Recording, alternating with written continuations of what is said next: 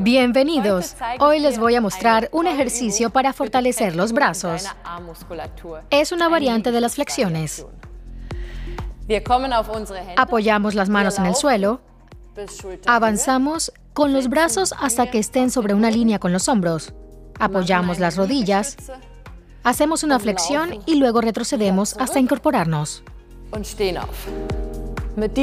Con este ejercicio se fortalecen los hombros, los brazos y los abdominales.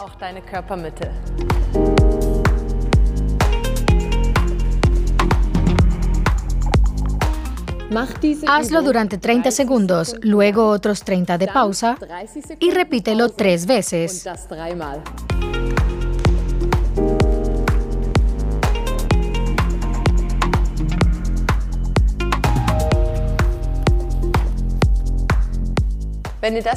Y si te resulta muy sencillo, puedes hacer las flexiones con las piernas estiradas.